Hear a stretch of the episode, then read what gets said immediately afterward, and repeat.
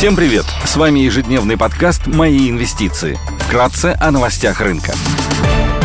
Глобальные рынки – Внешний фон смешанный. Фьючерсы на американский рынок прибавляют 0,9%, Евростокс плюс 0,4%, японский Никей плюс 0,3%, китайский рынок снижается. Баррель бренд стоит 104 доллара 90 центов, золото торгуется по 1718 долларов и 30 центов за унцию, доходность по десятилетним гособлигациям США на уровне 2,8%.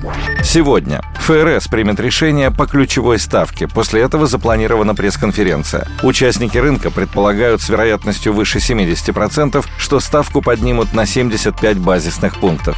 В России выйдут данные по уровню безработицы за июнь. Также в России опубликуют объемы промышленного производства и розничных продаж. Министерство торговли США представит отчет по объему базовых заказов на товары длительного пользования.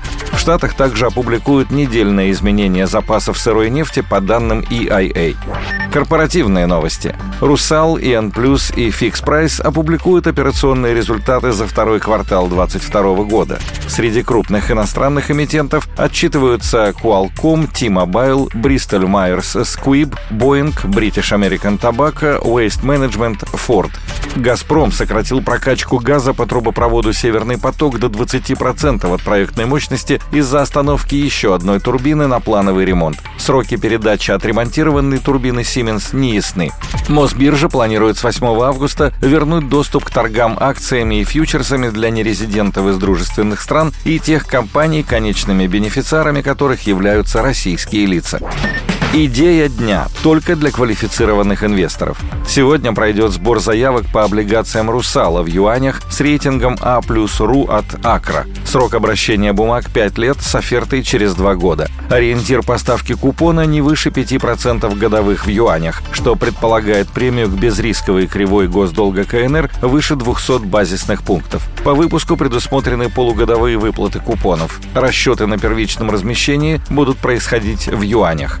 Данный выпуск станет дебютным для российского рынка. Для инвестора это возможность получить долговой инструмент с экспозицией на юань, инфляция в котором ниже, чем в других валютах. Потреб-инфляция в Китае по итогам июня составила 2,5% против 15,5% в России, 9,1% в США и 8,6% в еврозоне. В российских банках ставки по вкладам в юанях на срок до года не превышают 2%, что делает корпоративные облигации «Русала» более более привлекательной альтернативой на более длительный срок. «Русал» входит в топ-3 глобальных производителей алюминия и считается одним из наиболее эффективных. «Русал» является вертикально интегрированным холдингом, контролирующим всю цепочку производства алюминия, от добычи бокситов и нефилиновых руд до выплавки конечного металла. Активы по добыче бокситов и производству глинозема расположены помимо России на Ямайке, в Гвинее, Гаяне, Австралии, Ирландии и Украине. Основные металлургические химические заводы, которые выплавляют алюминий, находятся в Сибири, в непосредственной близости к источникам относительно дешевой, в сравнении с другими мировыми производителями алюминия, электроэнергии, вырабатываемой электростанциями на основе возобновляемых источников энергии.